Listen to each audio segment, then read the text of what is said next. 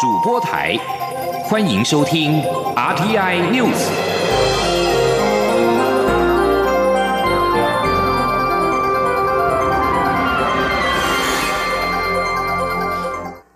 各位好，我是主播王玉伟，欢迎收听这节央广主播台提供给您的 RTI News 新闻。首先带您关注外交讯息。蔡英文总统今天接见友邦驻纽约联合国常任代表及副常任代表访问团，再次表达台湾争取参与国际的决心。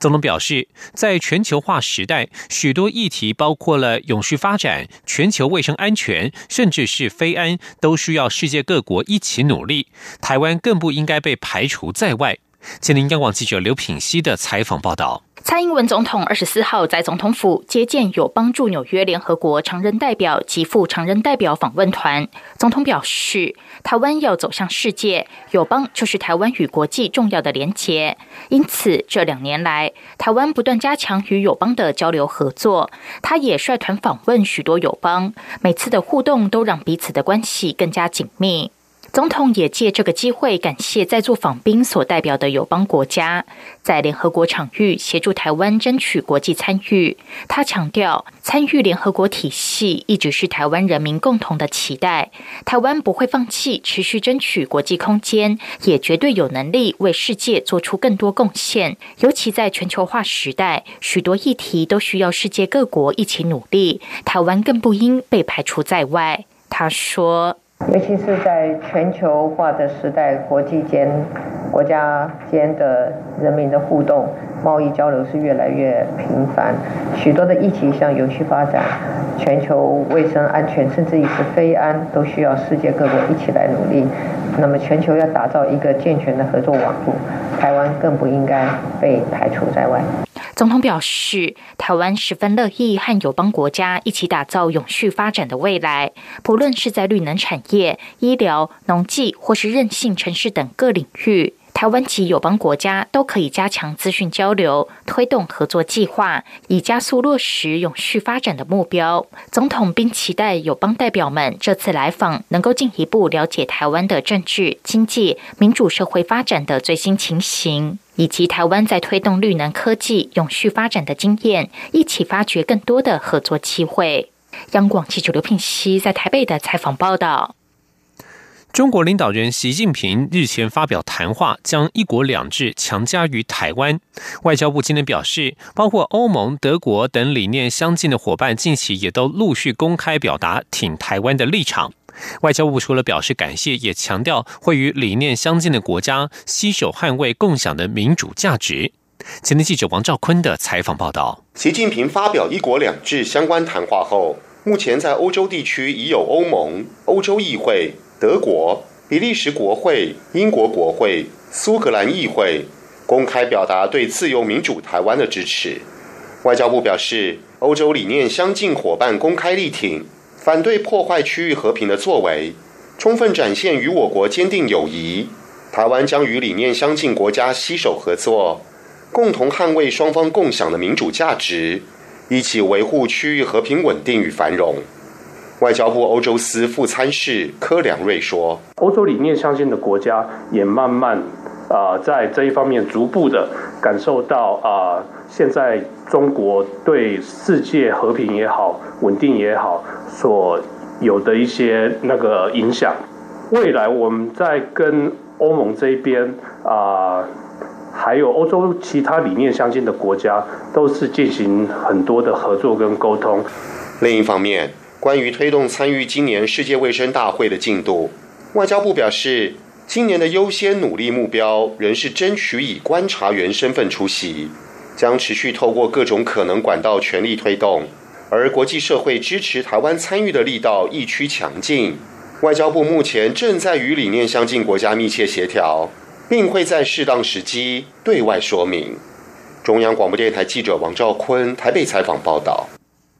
除了加强参与国际组织、争取民主国家的支持，国家安全也不能轻忽。行政院为了防止中国窃取我公务机关机密，近日内将发布有关采购及使用中资产品的处理原则，禁止公务使用的手机及电脑下载及连接所有中国社群网站及社群平台。行政院长苏贞昌今天出席萧清扬与董事长乐团葛莱美行前记者会前，接受媒体访问时，对此回应表示：“资安就是国安，政府该有的作为绝对会滴水不漏。”苏贞昌说：“大家知道，现代社会治安就是国安，这个怎么样保护国家安全？全世界的国家都战战兢兢，台湾也不能例外，尤其在今天。”我们都知道怎么样子让我们在资讯流通、快速应用的过程中，又能够没有危及到国家安全、社会安全。所以，政府该有的作为，我们绝对滴水不漏。不只是公务机关，苏贞昌也呼吁国人要有警觉，安全就是一切，有国家安全才有一切。另外，苏奎今天在行政院会听取相关部会报告春节各项服务措施。苏贞昌表示，今年春节假期长，为了因应春节期间的人流、物流和金流的各种移动，相关部会应该及早准备。苏贞昌要求各机关应该要有假日门市的概念，如果只以平日人力应付，在高峰期绝对应付不来。苏奎表示，在春节期间，相关部会不论是资源、物料、人力配置或相关宣导等等，务必确实到位。他也请各部会就可能产生的变化多加因应。他指出，各机关人员应该注意到假期与平日的不同，应该有假日门市的观念。例如，图书馆不能像一般公务机关在周六及周日休假，反而要在周六周日提供民众服务，在于周一休假。另外，在春节期间，民众会大量进入风景区，相关机关必须要有所支援或及早有应应措施。继续关注是财经消息。史上最严格的个资法之称的欧盟通用资料保护规则 GDPR 上路之后，Google 接到了五千万欧元的罚单。国家发展委员会表示，GDPR 不至于对台湾的涉欧企业产生过大冲击，不过仍将密切注意后续的发展。国发会表示，Google 免费提供资讯服务高达二十项，处理资讯量多又复杂。法国各资监理机关认为，Google 免费提供服务，进而取得个人资料进行个人化广告，但告知用户如何使用各自的方式并不透明，而且推送广告也未经当事人同意，因而认定违反了 GDPR，开罚五千万欧元。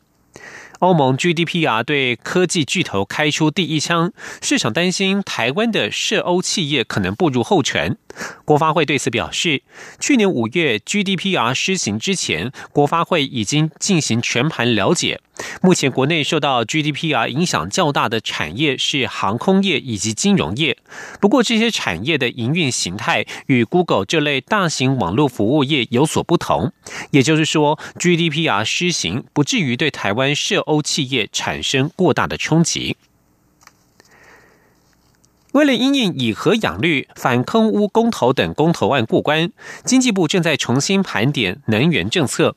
经济部次长曾文生今天指出，目前已经研拟了十五个版本，并且罗列出各种可能情境及做法，静待最后决策，近期就会对外公布。前天记者谢嘉欣的采访报道。经济部能源政策盘点两个月期限将至，各界关注政府如何调整能源配比，以回应以核养绿、反空污公投过关。经济部次长曾文生二十四号协同能源局长林全能接受广播节目专访。曾文生指出，台湾能源议题涵盖绿能、火力、核电等不同项目，且各种发电方式要做任何安排，也需取得共识。这也使得整体能源政策要取得共识是难上加难。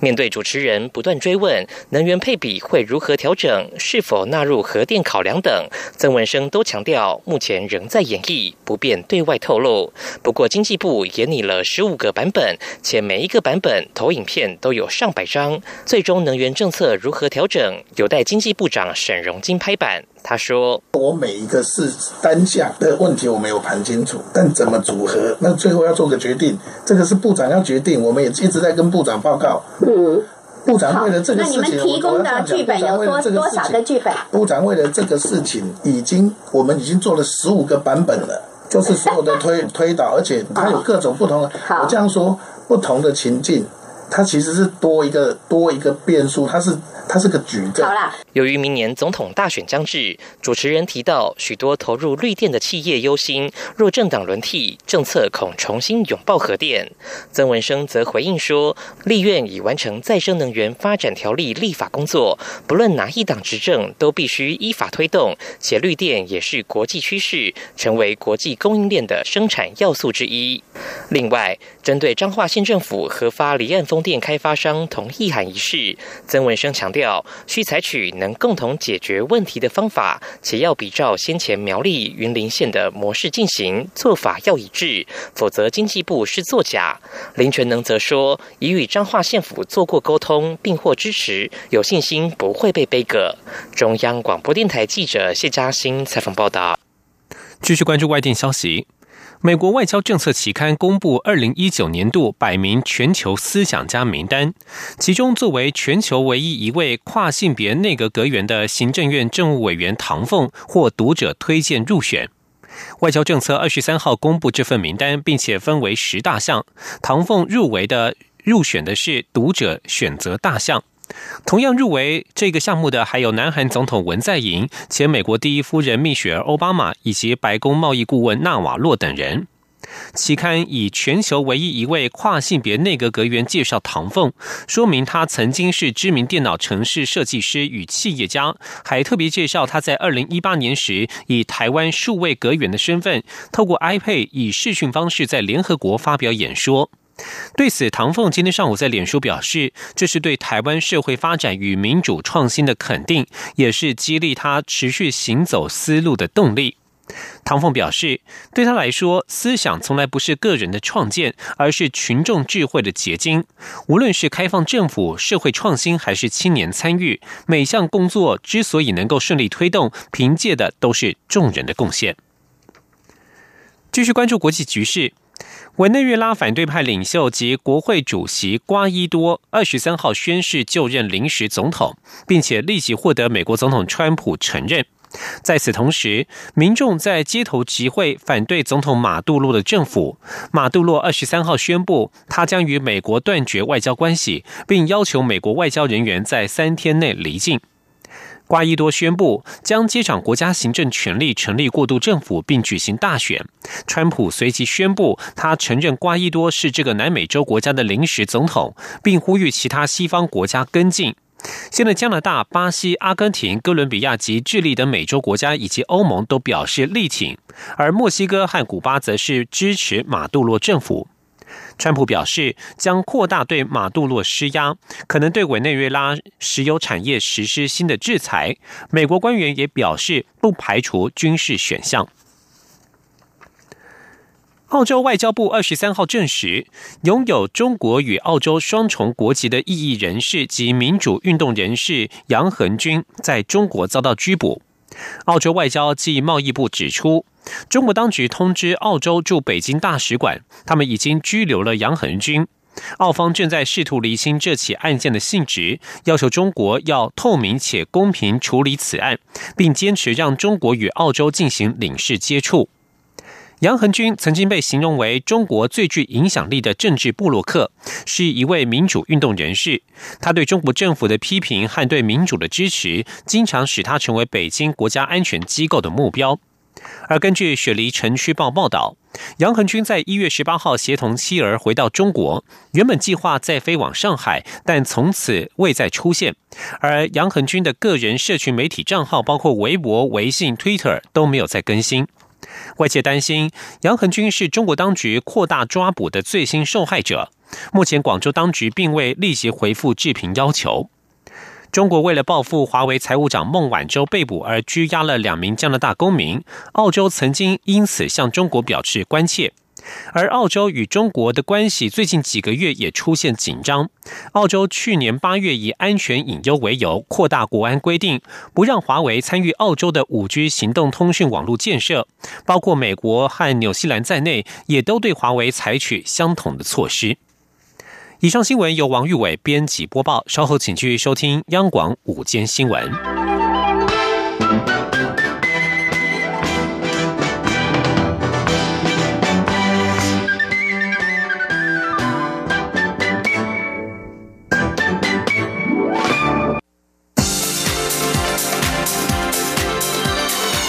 这里是中央广播电台，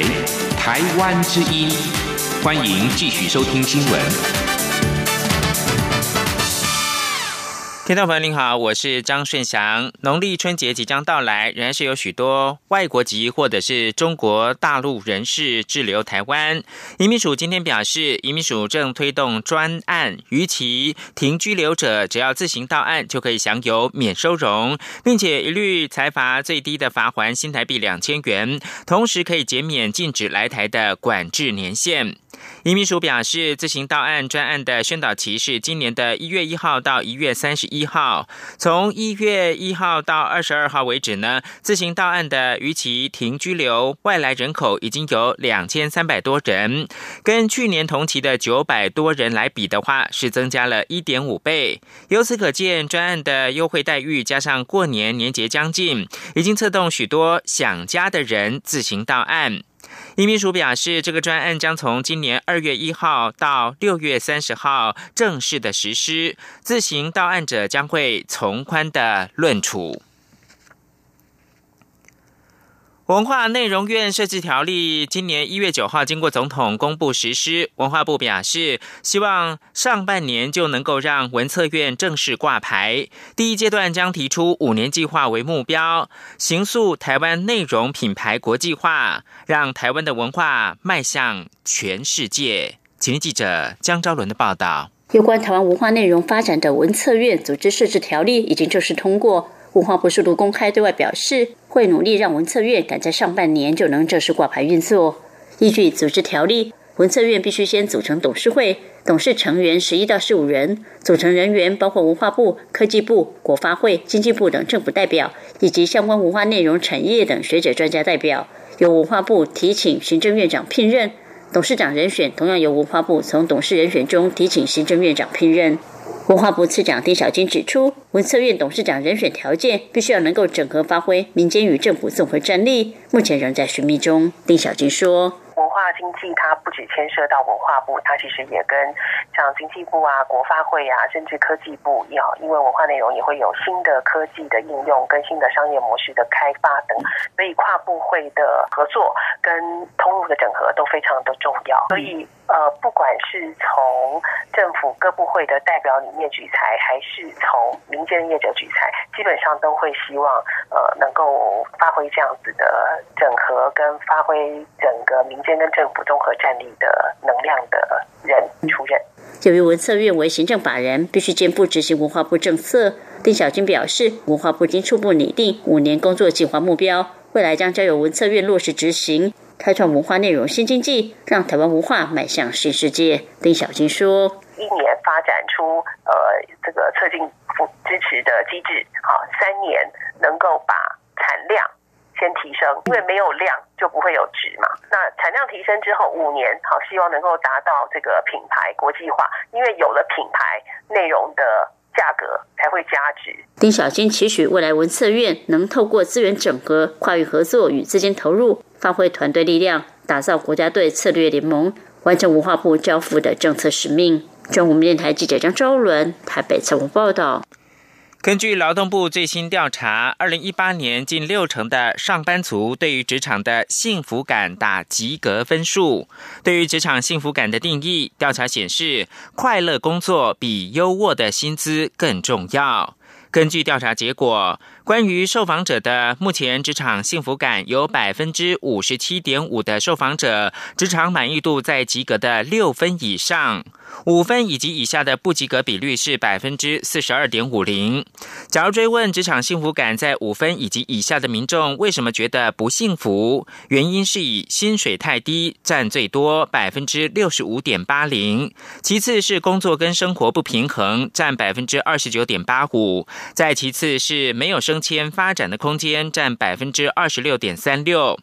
受访者对于职场幸福的定义，第一名是工作气氛融洽，能够快乐工作，占百分之五十五点四六；第二名是拥有优渥的薪资待遇，占百分之五十点三七；第三名是拥有稳定工作，扮演快乐的小螺丝钉，占百分之三十六点九四，显示快乐工作比优渥的薪资待遇更重要。此外，有高达百分之五十二点零四受访者会利用下班时间报名课程，以充实专业的能力或者是考证照。法国二十三号加入美、英、德、日本、加拿大、澳洲等国家，对新一代五 G 无线网络使用中国通讯大厂华为的产品提出警告。如此将有可能限缩对华为采购设备。根据去年底公布的华为主要台厂供应链，大概有十家的厂商，是否会因此受到冲击呢？国内法人认为，华为营收占比较高的台厂来说，冲击难免。但如果华为因此转向中国境内的五 G 基础建设，或者是拓展欢迎华为进入的国家，就会有机会抵消华为受到全球抵制的影响。央广记者陈立信鸿报道。法国国家资讯安全系统监管部门罕见报告，将拟定新的五 G 战略安全监管法规，主要还是担心北京当局可能接触敏感通讯和关键基础设施，进而进行间谍工作。这也是继美、英、德、日本、加拿大和澳洲等国家对新一代五 G 无线网络使用中国通讯大厂华为的产品示警后，又有新的国家对华为设备提出疑虑。华为通讯产业设备的市占率。全球第一台厂主要供应链约有十家，主要提供华为包括光通讯、基地台以及网通等产品，营收占比大约百分之十至百分之二十不等。也有一些厂商占比超过两成。法人分析，在美中贸易战，美国总统川普借由加征关税封杀中国大陆出口的产品，现在扩大至科技战，并联合同盟国家，对于台厂供应链的冲击难免。但如果华为转而主攻中国境内五 G 市场，或是积极开拓其他欢迎华为进入的国家，一来一往抵消，台厂仍有机会受惠。华南投顾研究部经理吴顺良说。他们这些公司除了就是说华为的部分之外，它还有很大部分的营收占比是来自于其他的部分。那再加加再加上现在一些五五 G 的基础建设，全球很多地方都会有一些需求，那增需求的那个增加的幅度也慢慢增加，所以相对来讲，可能其他部分就是其他部分非华为的营收重的部分的成长，也许也可以抵。消掉部分华为这边的一个影响性。美国和日本已经以保障国家安全为由，禁止公务人员使用华为手机。全球陆续跟进。我国工研院今年初也发布规定，禁止华为手机连上内部网络。资策会也随即跟进。行政院并预计三月提出政府部门禁用名单。法人认为，这对于台厂的华为手机设备供应链影响会比五 G 设备影响小很多。毕竟台厂还有承接像是苹果等大厂的订单。中央广播电台。记者陈林信鸿报道：军事焦点，海军今天开放了屏东基地，首度让媒体拍摄瑞渊无人机跟海上舰艇联合监侦作业的情况。海军表示，瑞渊机是中山科学研究院自行研发设计的监侦装备，不仅落实了国防自主，实际应用上也能够跟既有的监侦系统整合，充分的展现海上的监控战力。记者肖兆平的报道。为了强化海上监控战力，原本在陆军服役的瑞渊无人机，在二零一七年九月转服到海军，并设立海上战术侦搜大队。为了展示海空联合监侦能力，海军二十四号首度公开展示瑞渊无人机的起降操演以及制空性能。虽然瑞渊在过去陆军服役时有过坠毁事件，但经过中科院不断修正，在海军服役期间并没有发生相关意外。外，在海军的应用上，就是与海面军舰整合执行联合勤监侦任务。一旦遭遇战争，可以在空中滞留十二小时的瑞渊机，就能发挥隐蔽特性，及时以影像回报敌军船团动态。海上战术侦搜大队副队长谢敏章说：“你看海上的船舰，对不对？是。其实我的画面其实是及时传递给他。这个的话就是一个海空协同的任务睡醒。那如果睡醒，以前在海上的时候，其实船舰的速度再怎么快，实际上每小时也不过才五十公里，最快。可是我热烟机，其实我每小时达到一百五十公里的一个征收范围，所以我可以把我的画面其实传递给他。而且刚才你也看到我们在上面的人员，他可以直接用讯子无线电跟我讲他想知道的画面的状况，他只要他针对他的特征，针对他的表面，那这个画面到底是不是你的重要的情报的资源？那这个是我可以马上提供。不止如此。瑞渊机配有三百六十度红外线镜头，就算是有严重雾霾，也逃不过瑞渊机的镜头。至于外界质疑有无线电干扰问题，谢敏章表示，目前没有遭遇过这类情况。他说：“其实我们的频段现在在整个任务执行当下的时候，全部是在暂停的一个状态，所以我们会的频率是大概有三十六个波道在空中在实施跳跃的方式，所以被干扰这个方式的话，几乎。”我们在从以前到现在任务执行上，我没有遇到同样的状况。海军除了首度公开展示瑞渊机外，其他空中兵力如 P 三 C 反潜机、红雀二型无人机、五百 MD 反潜直升机等也一一亮相，希望透过战力展示，传达守卫海疆的坚强决心。中央广播电台记者肖兆平采访报道。而在南韩军方的高层二十三号召开记者会，表示下午有一架日本的反潜机在东海上空对南韩的军舰做出威吓性的低空飞行，